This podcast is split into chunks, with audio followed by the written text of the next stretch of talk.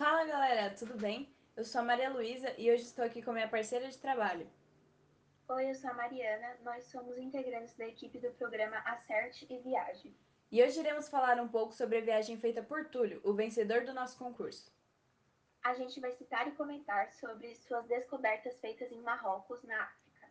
Logo que Túlio chegou no país, foi conhecer a cidade na qual ficou hospedado, Marrakech. Durante esse passeio, ele visitou Medinas, que são áreas comerciais e residenciais rodeadas por muralhas antigas, muito comuns na cultura árabe. É muito comum no país a presença de curtumes, que é onde ocorre o processo de preparação e de tingimento de couro, onde o cheiro não é nada agradável. Túlio diz que sofreu, porém achou a experiência inesquecível. Uma característica do país é que a população adora chá. Quando as pessoas precisam se encontrar, elas sempre marcam de tomar a bebida. No decorrer de sua viagem, Túlio também fez uma visita ao deserto presente no país, o maravilhoso Saara, que é o maior do mundo e cruza 10 países além de Marrocos. Logo que Túlio chegou no país, ele descobriu que um fenômeno comum no local eram nuvens de poeira do deserto serem sopradas sobre a cidade, formando um nevoeiro. Além desse fenômeno, no Saara encontra-se a cultura local, que é muito específica. A população se estabelece próximo aos oásis para obter recursos essenciais encontrados pela presença de água. A viagem feita pelos nômades do deserto é muito cansativa, pelo andar lento dos camelos, a temperatura extremamente alta, além do desconforto. Porém, Túlio passou por isso durante alguns dias e gostou do passeio, até porque as paisagens encontradas são únicas, fazendo tudo valer a pena. Em um de seus dias em Marrocos, Túlio conhece Azan, que é o chamado dos muçulmanos para orar no final da tarde.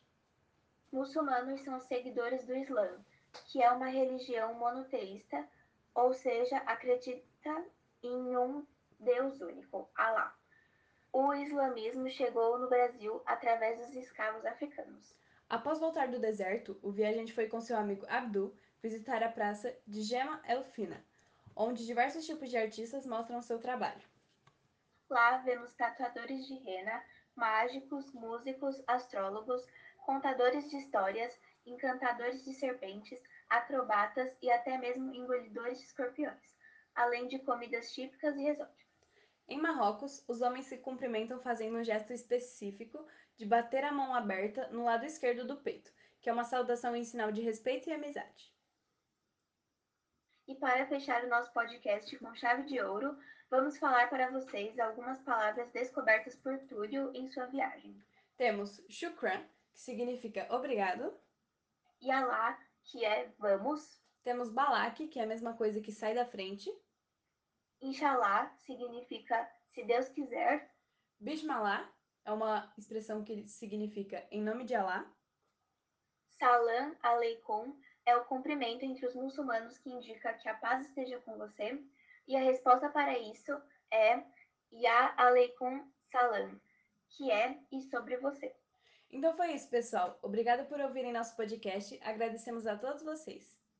Assim como o Túlio ganhou essa viagem e muitas outras, você também pode concorrer a uma oportunidade como essa. Se você também deseja isso, basta se inscrever em nosso concurso.